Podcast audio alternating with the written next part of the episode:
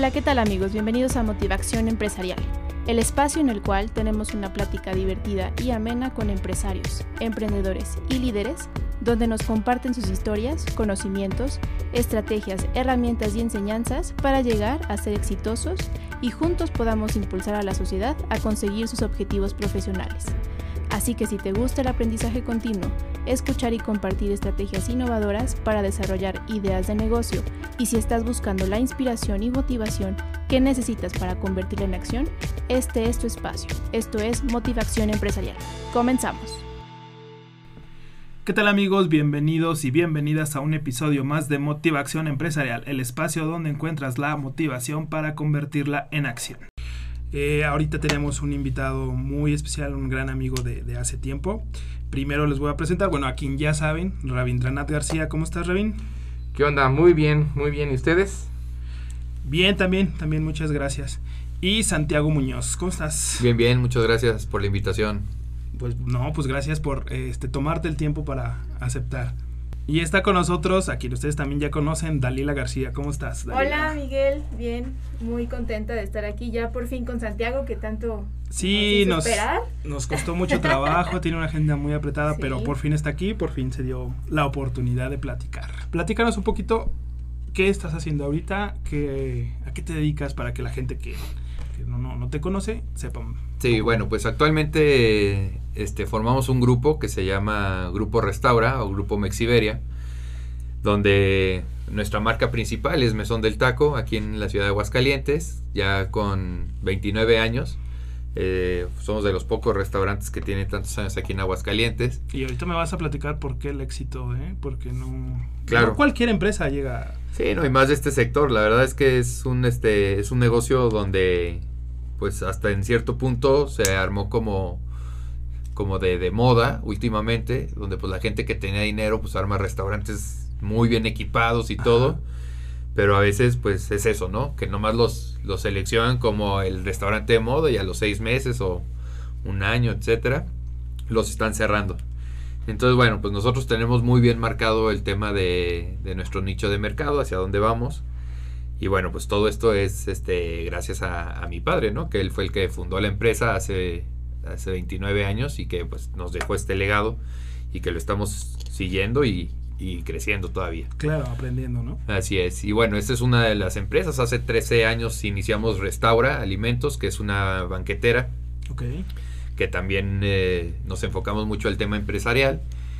Y bueno, pues de ahí sale otra que es este RA Comedores, que son una empresa de comedores industriales y les damos servicio a, comedores de transporte, a empresas japonesas, etcétera.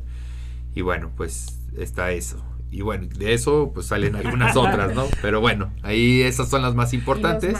Y, demás. Y este y bueno, pues en eso nos, nos dedicamos al cine. Pues con razón, sinceramente con razón no, habíamos podido coincidir. ¿A qué hora? ¿Ya quiero verme? Sí, sí dormimos, delegamos y hacemos muchas cosas, pero aquí estamos. Sí, muy bien, pues muchas gracias por, por aceptar ahora sí la invitación y estar aquí con nosotros. Eh, háblanos un poquito de, de, de, la clave del éxito del Mesón del Taco. ¿Por qué tantos años? ¿Cuál es tu nicho de mercado? Ok, bueno, todo inicia desde hace 29 años, como les comentaba, ¿no? Cuando empezamos con una... Bueno, mis padres iniciaron con esta idea. Mi padre era ingeniero textil, español, y, este, y viene desde Barcelona contratado a mi abuelo por una empresa mexicana para armar unas máquinas, también era ingeniero textil. Entonces cuando llegan a Aguascalientes, pues este, después de la posguerra o de la guerra civil de España, pues ven que es una, un buen lugar para poder reiniciar todo el tema de, de aquí de familia y vida. Entonces pues se vinieron con toda la familia, eran mis abuelos, mi tío Luis y mi papá y mi bisabuelo. Y bueno, pues aquí empezaron a, este, hacer la, vida de, continuar con el tema de textil. Y mi papá durante muchos años, o mis papás durante muchos años, tuvieron una maquiladora. Bueno, tenían su marca principal o su marca propia y después llegaron a tener una marca este, donde se maquilaba para Estados Unidos. Okay. Porque ahí llegó la crisis del, del, 94 donde pegó mucho y las textileras pues sufrieron mucho y aquí se, se fue acabando. Pero mi padre era una persona que hablaba mucho, que le gustaba relacionarse. Entonces, pues, qué mejor manera de relacionarse que en un restaurante. Entonces, inicia esta empresa. Él, cuando tenía su marca principal o propia, este, se dedicaba a viajar por toda la República para vender los modelos que, que se hacían aquí en la, en la fábrica. Y bueno, pues conocía muchos lugares, muchas taquerías típicas y todo. Y de, de todos lados fue agarrando, pues ahora sí, Ideas. ideas para poder crear aquí en Aguascalientes algo. Y bueno, creo que nosotros fuimos la, o de las primeras taquerías que daba el plato de tacos en, en un plato de, de cerámica, ¿no? Y este, no era el típico plato De plástico con la bolsa y todo ese rollo. Y bueno, pues nivel. y a otro nivel, ¿no? Digo, al final nosotros nos dimos cuenta que en los primeros años nuestra clientela era gente de la Ciudad de México y en ese tiempo pues ya estaba mucho japonés aquí en, en Aguascalientes. Entonces pues es la gente que le gustaba comer de este, a este cierto nivel. Entonces pues bueno, pues nos mantuvimos.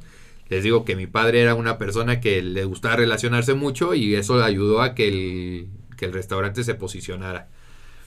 Después, eh, pues yo estaba estudiando también la carrera y cuando me fui, bueno, acabé la carrera y me fui a, a trabajar a, a Cancún, Perdón, ¿qué carrera estabas estudiando? licenciado en turismo. Ya ibas como ahí enfocado. Yo quería gastronomía, pero aquí en Aguascalientes todavía no estaba Todavía esa no. carrera. Ajá, Entonces, pues bueno, dije, bueno, hacemos este la, la carrera de licenciado en turismo, que tiene algo que ver, y después hago una maestría. Entonces, pues bueno, trabajé en Cancún y desde ahí pues empezamos a saber cómo era el tema de, la, de los restaurantes, del servicio y todo, y bueno, pues eso nos ayudó a tener las bases para poder operar aquí las empresas de la familia. Después de un huracán que me tocó, el huracán Emily, en Playa del Carmen, pues nos regresé, me regresé yo acá a Aguascalientes y abrimos una sucursal en Zacatecas. Desgraciadamente duró cuatro años por el tema de inseguridad. Y bueno, pues este, desde hace más de 11 años ya estoy aquí de, de vuelta. Y fue cuando nos metimos a todo el tema de, de la banquetera, comercios industriales y todo este rollo. Entonces, pues bueno, así iniciamos todo el, el tema de, de apoyo a, la empresa familiar. Y bueno, pues seguimos creciendo. Pero vamos, sí es una empresa familiar, lo, lo reconozco y lo conozco, pero no has eh, es- ido como ese patrón de, empresa familiar, sí has ido a, digamos, a un siguiente nivel, ¿no? Es decir, no te quedas con la empresa familiar donde nada más este, el fundador y lo se queda con, con las responsabilidades de todo, empezaste a delegar. Sí, ahorita estamos en ese proceso, Mike. Fíjate que siempre es, es difícil y este es un sector, un nicho de mercado que este que la gente, que necesitamos gente de mucha confianza para poder este hacer esto, ¿no? Y más cuando tienes una empresa que llevas muchos años manejándola tú solo o bueno, con la familia, entonces pues el, pe- el empezar a tener un administrador, este el tener pues gerentes, etcétera, pues sí cuesta un poco de trabajo, pero nos ¿Y, y por qué cuesta trabajo? O Pues- sea, ¿qué, es- qué es lo que es? ¿Es la resistencia del empresario o el inte o qué es? Yo creo que la, la confianza de dejarle todo a una persona, ¿no? O sea, yo siento que el- la persona o el empresario que cierra la, la puerta de su restaurante y se va, dice, pues yo ya lo cerré, ya sé que todo está bien, ya sé cuánto vendí. Y este, y ahorita ya muchas herramientas donde creo que se puede este, controlar muy bien remotamente. ¿no? Claro. O sea, no abandonar los negocios porque digo, mi papá como buen catalán decía, el, el empresario es el que abre y cierra el negocio. Y este, pero eso te limita mucho al crecimiento, ¿no? Porque pues si tú tienes un restaurante, pues está muy bien. Pero si quieres abrir en todos lados, pues sí, está muy difícil. Entonces, pues bueno, ese es el proceso donde, donde lo hacemos, donde estamos ahorita trabajando. O sea, tener gente que esté de nuestra confianza y al final de cuentas, pues no perdemos el riesgo de que nos vayan a, a, este, a meter un gol, pero Claro. pues bueno, pues lo tienes que correr porque si no, pues te limitas a, a lo que tienes nada más. ¿Y cuál, cuál es, cuál, digo, dentro de toda tu experiencia, cuál ha sido uno de los principales retos a los que te has enfrentado? No solo al dirigir o al estar al frente del mesón del taco, sino al empezar incluso otras empresas derivadas de. Pues bueno, nosotros nos ha hasta limitado el tema del personal. Ok. O sea, es un, como les comentaba, es un nicho donde hay mucha rotación. Y más ahorita la generación con la que con la que contamos, que yo creo que cada episodio lo han de, de platicar. Sí. Pero Casi. es una sí, Sí. es una este, generación bien difícil, bien complicada. La gente que quiere pues experiencias, que quiere más tiempo libre, que quiere eh, crecer a los dos días y todo, pues la verdad es que está muy difícil, ¿no? Tenemos gente de muchos años. Yo desde hay una persona que le decimos el Strinky. Desde saludos, hace- saludos. Desde hace muchos años trabaja 20 lleva trabajando con nosotros más de 25 años. Casi. Pero nuestra jefa de cocina tiene 22, nuestra jefa de parrilla tiene 18, nuestra jefa de, de piso tiene 8 años. Sí, con muchas cosas que, que al final de cuentas tenemos que ajustar para poder darle al cliente la parte que le daba la atención este, personalizada de mi padre, pero pues bueno, al final de cuentas, pues es, este, ahora sí hay que acoplarte y salir adelante. Claro, y que de todos modos denota que el legado de tu papá sigue, ¿no? Sí, sí, pues mira, es lo que les digo, el estar ahí en el, en el restaurante, el giro es muy sacrificado. Sí. O sea, porque sí son horarios que tiene que estar uno ahí, este, el que tiene que estar al pendiente, el que la gente piensa que tienes que estar ahí para que salgan bien las cosas. También, como te van ubicando, ah, el otro día fui y no estaba tan buena el agua de Jamaica, un ejemplo, ¿no? O sea, dices, "Ta, pues, y yo la compro hecha, ¿no? O sea, un ejemplo. Este, Un ejemplo, es un ejemplo. ejemplo. Sí, la no verdad. las- Sí, o claro sea que la hacemos. calidad es la misma, como Así debería es. de, porque es mi preferida. A mí me Sí, claro, por eso te digo que es buenísima, porque yo la hago, ejemplo. yo hiervo la jamaica Ah, y bueno. hacemos todo el néctar y todo eso, pero no es clase de cocina. Pero y lo hace Santiago, ¿eh? claro, yo mismo. Él lo hace. Bueno, la gente con decirles que la gente pensaba o nuestros clientes pensaban que mi padre era el que, como ser español, era el que hacía toda la comida española de nuestro restaurante. Y pues secreto, pues mi papá no sabía no hace- hacer ni, ni un huevo estrellado. ¿no? Estamos No te revelando creo, aquí. no, no te Sí, creo. segurísimo. Ah. O sea, ¿De verdad? sí, mi papá no sabe. O sea, todo es gracias a, a mi madre. Mi mamá es la que se encargaba de hacer todo lo que es la parte de cocina. Y, y la gente, no sé, o sea, digo, salía mi papá de vacaciones y, híjole, es que se nota que no está Alejandro porque hoy le falta esto. Y pues seguramente, ¿no? Psicológico, pero Y le, Realmente le- le no. decía, sí, sí, sí. Sí, es es- cierto. Pero sí, no, pero ya va a regresar. Ahorita es la bronca, ¿qué les digo? pero bueno, es parte de, ¿no? Claro. Este, es este, pues tienes que acoplarte a las, a las circunstancias. Y estas son las cosas que muchas de las empresas piensan que lo tienen ya de, de por vida, ¿no? O sea, Fíjate que, que tocas un tema súper especial, importante, pero también eh, un tema que difícilmente los empresarios visualizan, ¿no? Es un tema delicado. Es un tema, sí, es- es- realmente es un tema muy complicado de platicar porque eh, nosotros damos eh, conceptos o, o una metodología que se llama protocolo familiar sí. Y necesariamente tocamos el tema. Claro. O sea, es, es, eh, eh, necesario. Dentro de la metodología tenemos que decir, ¿y qué va a pasar si falta el fundador, si falta el director general? Entonces, el contar o la importancia de contar con un proceso de sucesión planeado, que obviamente, pues, digo, no puedes planear una situación como, como el que fallezca alguien, sino que, pero sí puedes planear lo que va a suceder en caso de que llegue a faltar. ¿no? Entonces, eh, pues por lo que, por lo mismo, pues, este que, que, que, que estamos diciendo, pues, invitamos, ¿no? A, también y que, y que se visualicen estas situaciones, eh, eh, eh, pues, teniendo todas las herramientas, este, métodos, etcétera, para que en caso de que sea de que sea necesario, pues aplicarlos o detonar los, los mecanismos, ¿no? Sí, más en, en empresas donde pues es clave para la operación. O sea, ya para nosotros, al final, eh, mi padre era más el tema de relaciones públicas, no tanto la operación. Entonces, al fallecer, bueno, pues la operación sigue.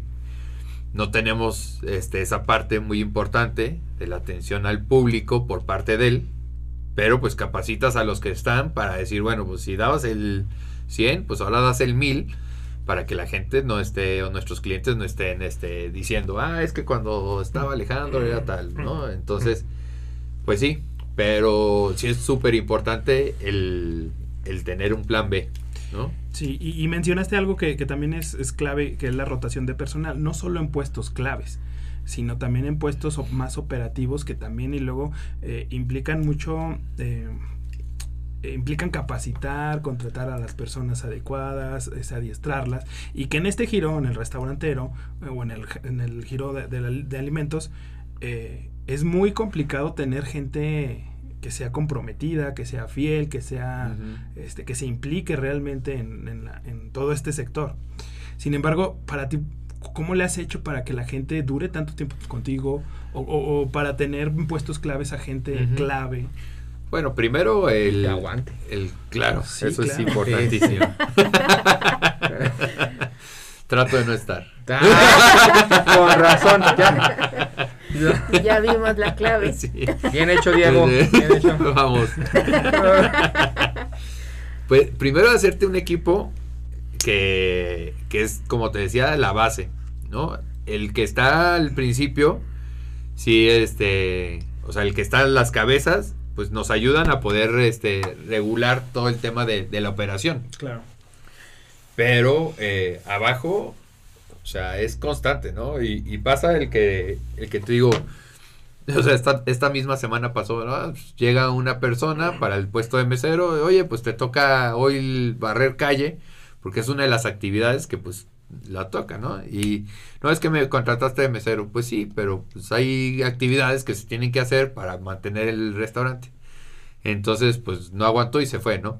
Entonces, pues ahí sí es donde tenemos nuestra jefa y todo y pues sacamos la chamba. Claro, también estamos con un apoyo en la oficina que es la de administración y recursos humanos que nos está mandando gente. Claro. O sea, se va él y el día siguiente ya tenemos otro.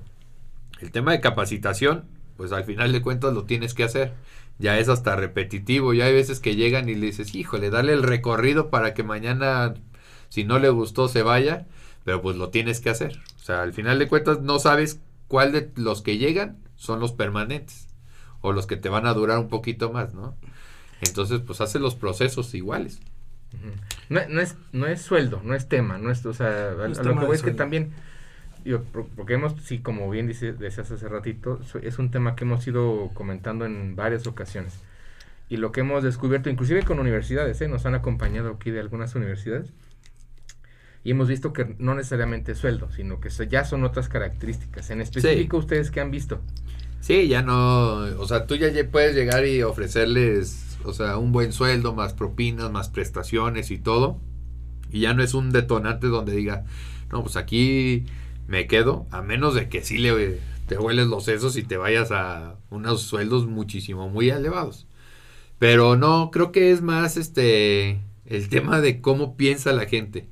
O sea, de cómo llega con ese chip, ¿no? O sea, digo, nosotros, el tema de mesero es gente que pues empezó en el giro y pues se fue quedando y le gustó y cree que es su principal manera de tener ingresos. Y hay veces que es el que llega, el licenciado, que ya quiere el puesto de gerente, que es lo que pasó en esta semana, que era esta persona que venía de fuera y dijo, no, pues es que yo ya soy licenciado en turismo, yo ya necesito otras cosas, yo no me voy a poner a barrer, pero pues también como todo, ¿no? Tiene que saber hacer las cosas para poder después dar Claro. órdenes. Entonces, eh, pues ya es la manera de pensar. O sea, el que llega y te dice eso, pues, o sea, sabes que va para, o sea, que no va a durar nada. Este, y hay gente que igual y también lo puede hacer y sí llega, ¿no? Pero pues es lo que les digo, pues es más como tema de, de manera de pensar de cada quien. Sí, claro, que, que tiene mucho que ver también con los temas generacionales, ¿no?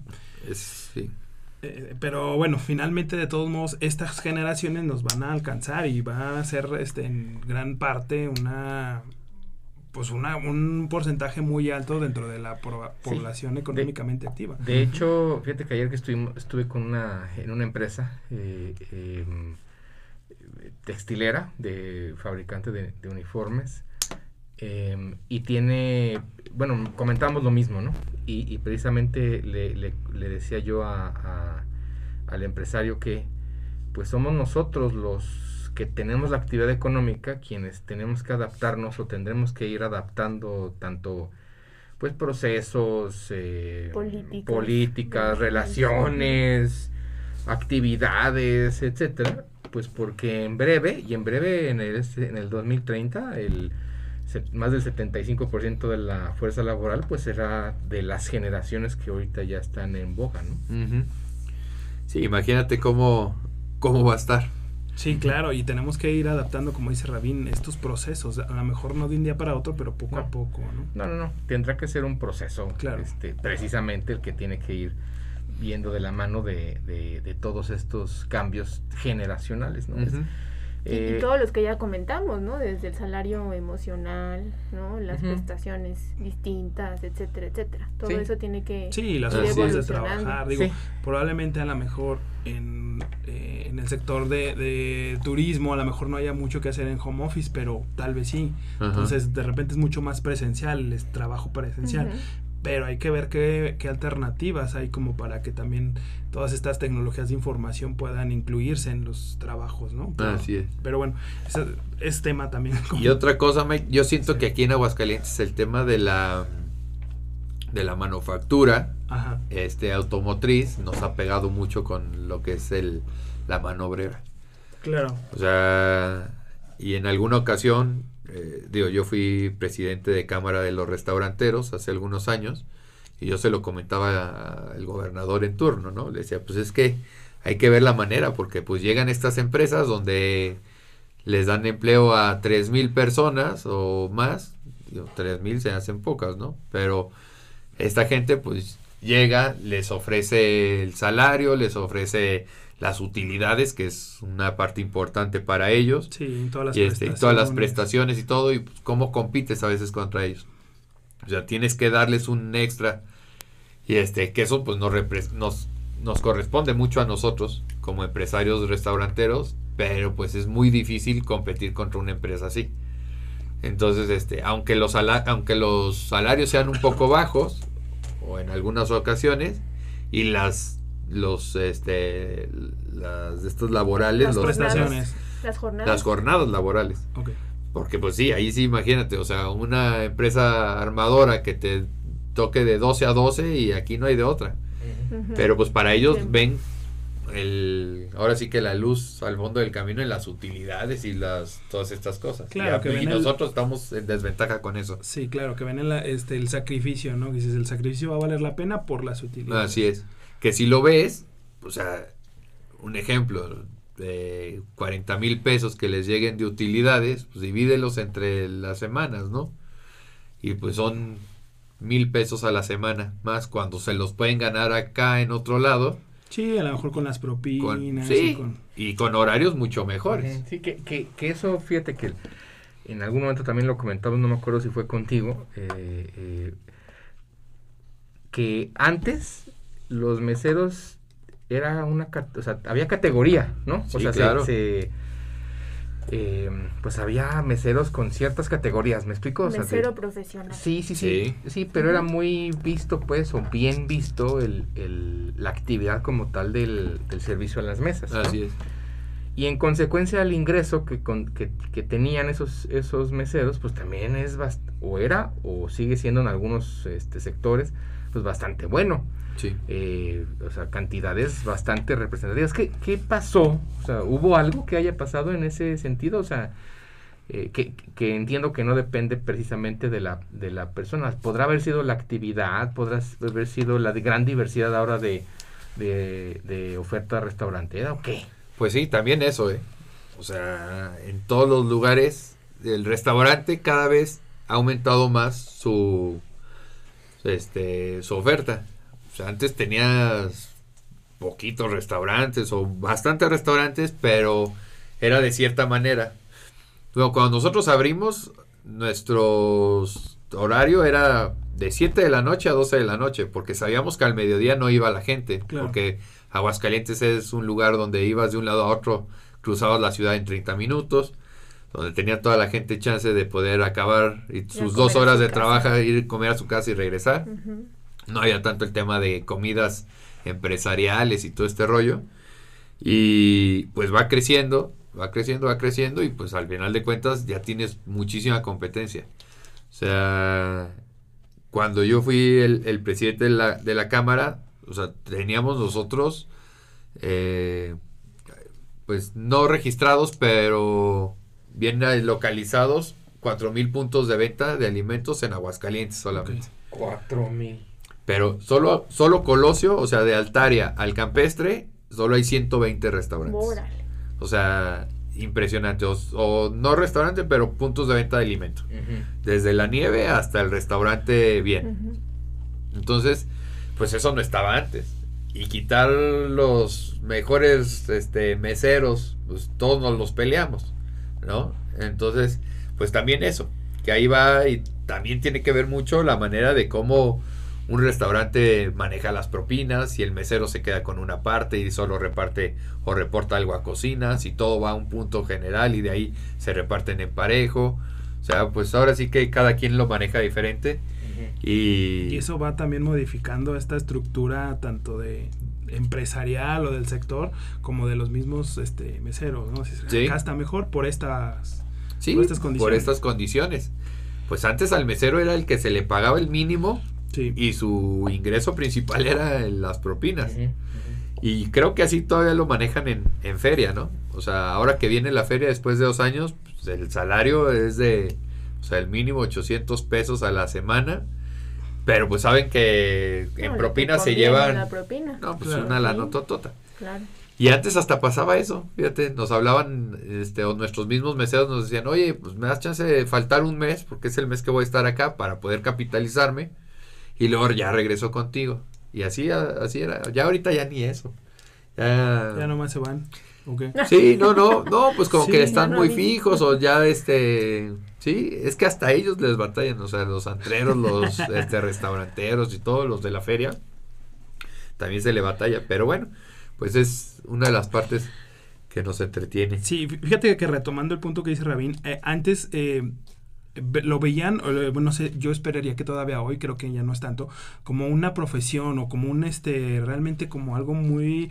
De, de tener una carrera que, como tú dices, había niveles y entrabas de garrotero y podías subir eh, hasta capitán, pero forma parte de lo que también dice Santiago, si te gusta, le vas a seguir y, le vas a ir a trabajar hasta mejorar en tus niveles, ¿no? De- desde ser garrotero y barrer la calle hasta ser capitán o probablemente gerente, ¿no? Sí, o claro. incluso llegar a ser un dueño de, de tu propio restaurante. Así Entonces, es. Pero sí tiene que ver mucho con la actitud de servicio que ya traes y con las ganas que quieres, ¿no? Porque luego creo yo que parte de lo que dice Rabin, ¿en qué momento pasó de no ser tan profesional este tipo de, de trabajos a ser, pues bueno, nomás como por mientras agarro algo? Pues sí, pues porque la misma, yo siento que el, que el mismo sector se ha, ha vuelto a al punto donde dices, pues agarro aunque no tenga experiencia. Claro. Entonces, pues ya muchos de los restaurantes, pues bueno, este, ¿y tú en qué trabajabas? No, pues yo era albañil, pero te sabes, este, sabes cargar una charola, pues lo intento, entonces lo empiezas a capacitar y tal.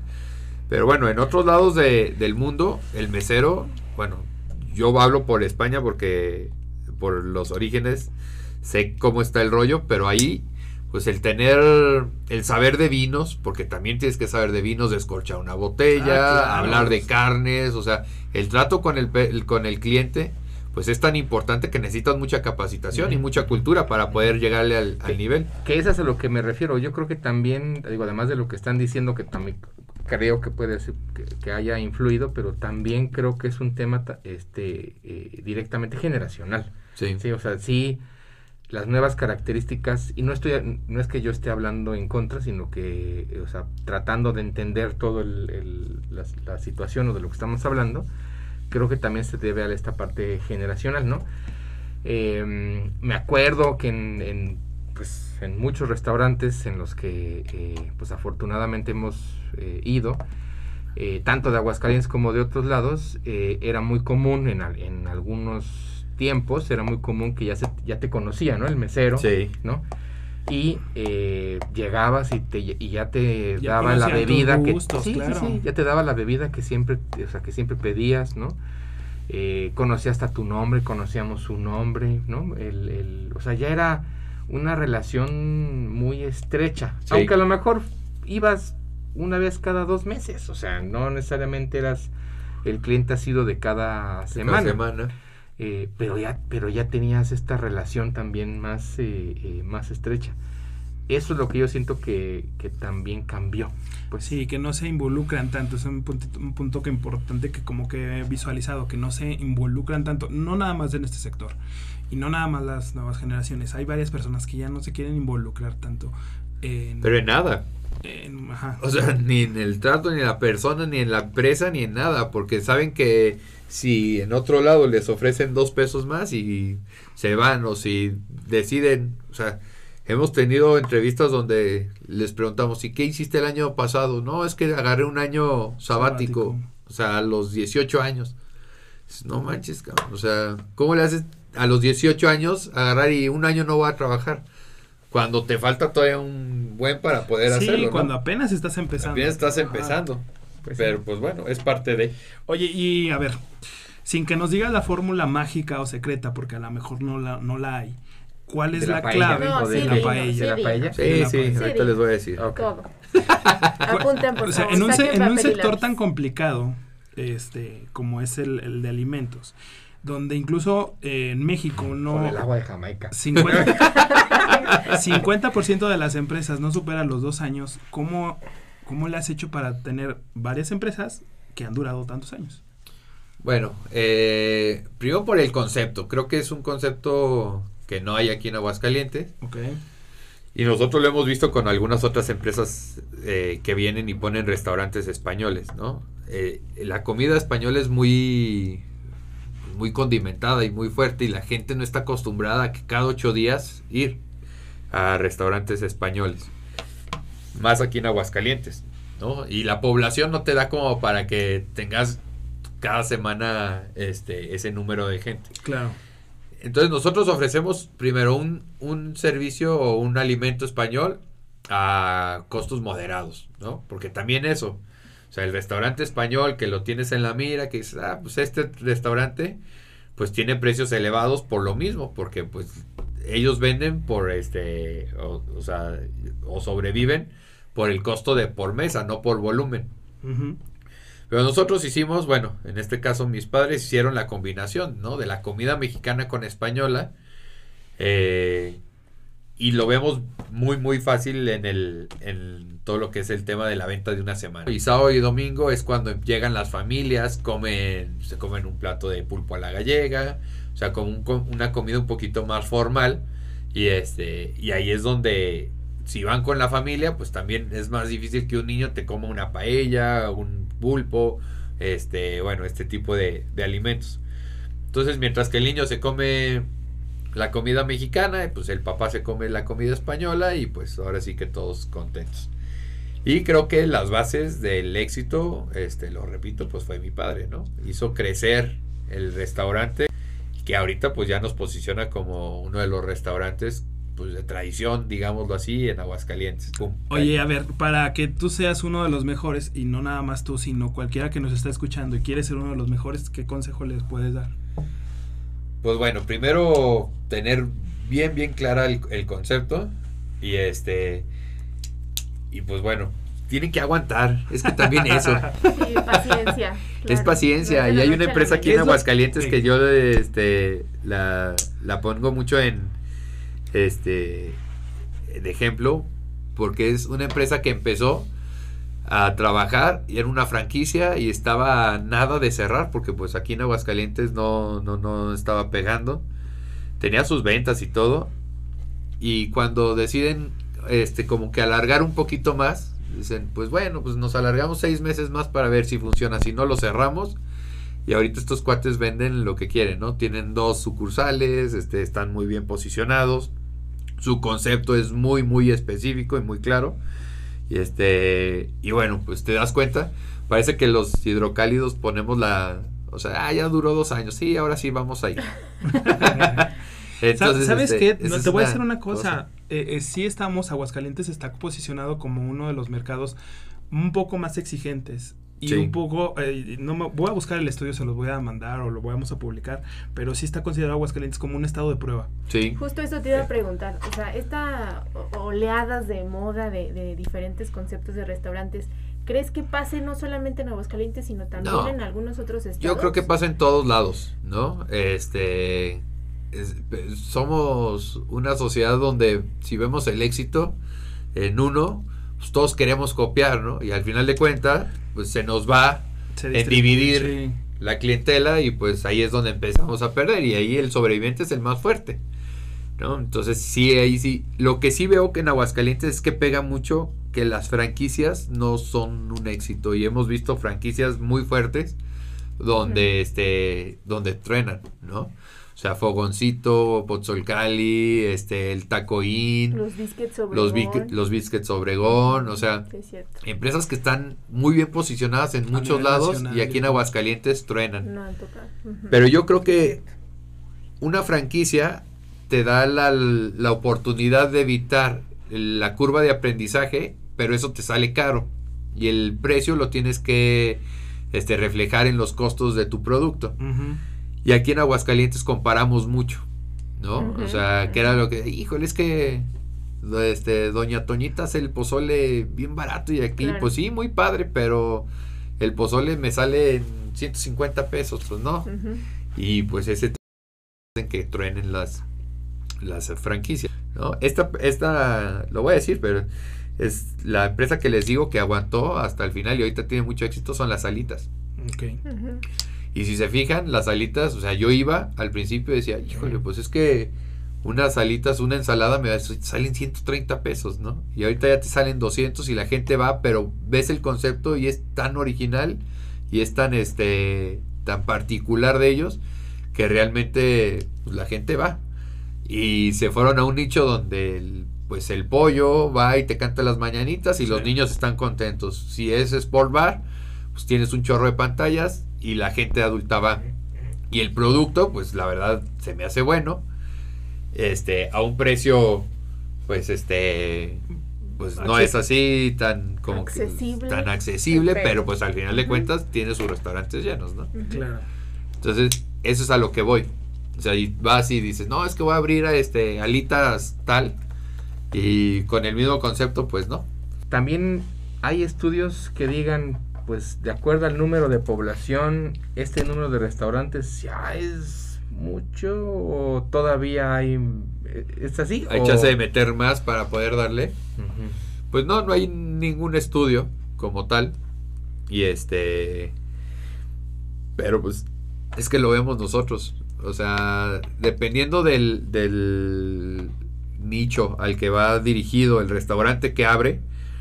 Y nos pasa, ¿no? O sea, abren un restaurante de cierto nivel. Le decimos, híjole, este fin de semana va a estar bien flojo. Porque toda la gente se va a ese restaurante. Sí, sí, ¿no? sí. Y este, y ahí es donde nosotros decimos, bueno, si sus clientes son mis mismos clientes, pues aquí ya la competencia está más difícil, ¿no? Este, y si lo abren del, del mismo giro que empezamos a ver, ¿no? O sea, este, mochomos, costillas, almacén, todos son carnes, ¿no? Entonces, este, sonoras, eh, y como ese muchísimo, y aquí en Aguascalientes el tema de carnes está muy fuerte, o sea, les gusta mucho los asados y todo. Entonces, ahí es donde hasta platicando con restauranteros decimos, hijo, pues abrió este cuate y pues sabemos que puede ser que este fin de Puede semana esté bien tranquilo. Entonces, este, sí te das cuenta de ese, de ese punto, de que los mismos clientes son los que van, o a veces vas tú a la competencia a comer, que nos pasa muy seguido, y llegas y, y estás ahí y estás sentado con tus clientes y hasta hacen la broma de, ah, hoy yo te voy a atender, sí, sí, sí, muchas gracias, ¿no? Entonces, este, pero te das cuenta de eso, o sea, pues, es gente que entre semana van con nosotros en- y pues van cambiando en otros restaurantes, pero es la misma gente. A lo mejor sí son muchos Oye, ¿y qué, restaurantes y qué para la población. Sí, yo creo que ¿no? sí. La verdad es Sí, que digo, somos 1.6 millones. Ajá, Y son sí. muchos. Sí. Sí, yo creo que sí. Ahora, ¿qué tanto tú, ahorita que estás hablando de la competencia o de los otros restaurantes, qué tanto tú ves en la competencia eh, elementos como para poderlos traer a tus, a tus negocios, a tu empresa? ¿Cómo traerlos acá? ¿Qué, qué tanto ves tú en la competencia para poderlos implementar en, en- Bueno, o no ves mucho más de la competencia? Dices, no, pues yo tengo mi eh, estrategia bien No, sí. definida o No, no, no. Ah, la competencia cada vez llega más fuerte. O sea, llega con muchísimas cosas. Eh, el tema de precios, nosotros lo vemos y a veces te pones a comparar con otras y dices, no, o sea, el, el otro día fui a un restaurante y donde nosotros damos un refresco en, no sé, 35 pesos, estos cuates los dan en 50 y tantos, ¿no? Entonces, pues te das cuenta de que, bueno, o sea, nosotros somos, pon tú que este, la misma calidad y todo, un poquito más abajo, hasta por el tema de ubicación. claro. Eso también influye. Antes Aguascalientes era pues, ah, del norte a Colinas del Río, que es donde estábamos ubicados, pues, haces cinco minutos, realmente no haces nada. Y ahorita ya te dice la gente del norte, "Y ir hasta Colinas, no, ¿qué onda? Está aquí, o sea, no te tardas nada. Pero la gente cada vez es más, este, pues digámoslo así, más cómoda, pues, de que lo quieren casi casi afuera de su casa. Yo creo que ese fue el éxito de las plataformas. Y ahora con pandemia fue más Claro. porque te diste cuenta de que pues en tu celular tienes a toda la gama de restaurantes y tienes cuatro, cinco, seis aplicaciones y que en cualquiera les puedes pedir y eso también este ayudaba a, a ver la manera de presentación de tu producto hasta que llegara a tu casa, ¿no? Sí, que eso- implicaba, implicaba ¿Cómo te aseguras de que realmente le llegue el mismo No, alimento? Y ¿no? déjate de eso, o sea, La la, En gente las mismas condiciones. la, la presentación, todo, porque al final de cuentas tú no con- o- podrías controlar si son tus repartidores, pero si te enganchas Claro. con alguna de estas aplicaciones, pues son, y pues ahí le das la bendición y ojalá y llegue bien. Pero yo hablo hasta por el tema de experiencia, de cómo llegan tus productos. O sea, no les puedes poner un, este, un molde con una bolsa así y que vaya, ¿no? Entonces, pues, digo, todos son costos. Y aparte de que la aplicación te cuesta una comisión y todo, también. o sea, encareces el producto, pero hay gente que le interesa pagar tu Claro. producto a pesar de que le cobres la comisión y que le cobres Con tal de, de Este- llegarlo a comer a tu casa. exactamente. ¿no? Entonces, pero bueno, y hay restaurantes que realmente sí les pega mucho esto, que no, que su producto, a pesar de que es muy bueno, tú pagas por el estar en el restaurante. Sí. ¿no? O sea, un restaurante de cierta categoría, o sea, tú vas por la comida, claro, pero tú vas más por estatus, de que te vean en el restaurante, de que estés en el restaurante. Y ellos decían, no, es que estoy en todas las aplicaciones, pues sí, pero tu restaurante no es como para nada más comer y este y que te vayas, ¿no? Es como para estar ahí, hacer sobremesa, tal. Entonces muchos de los restaurantes en pandemia trataron de hacer algo que pues realmente no les pegó tanto. Sí, que finalmente este a todo el mundo nos pegó, pero creo que al sistema restaurantero, al sector restaurantero mucho más. ¿no? Sí, y fíjate que todavía nos defendimos, ¿eh? Eh, y esto es a la parte donde decíamos ahorita. La- la- los empresarios que se fueron haciendo y no fueron profesionalizando sus empresas, pues viven al día.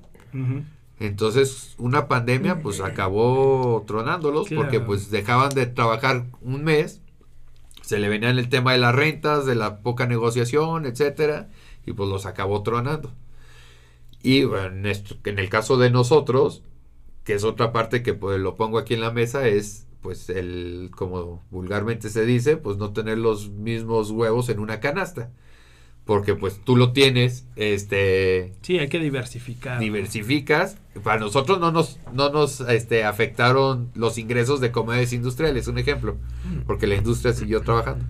Entonces, eso nos hacía que regresar, que tuviéramos un ingreso y pues bueno, en este caso, Mesón del Taco no tenía las mismas ventas, pero pues de algún lado le inyectabas dinero y pues ahí la hicimos. Qué bueno. Y qué bueno.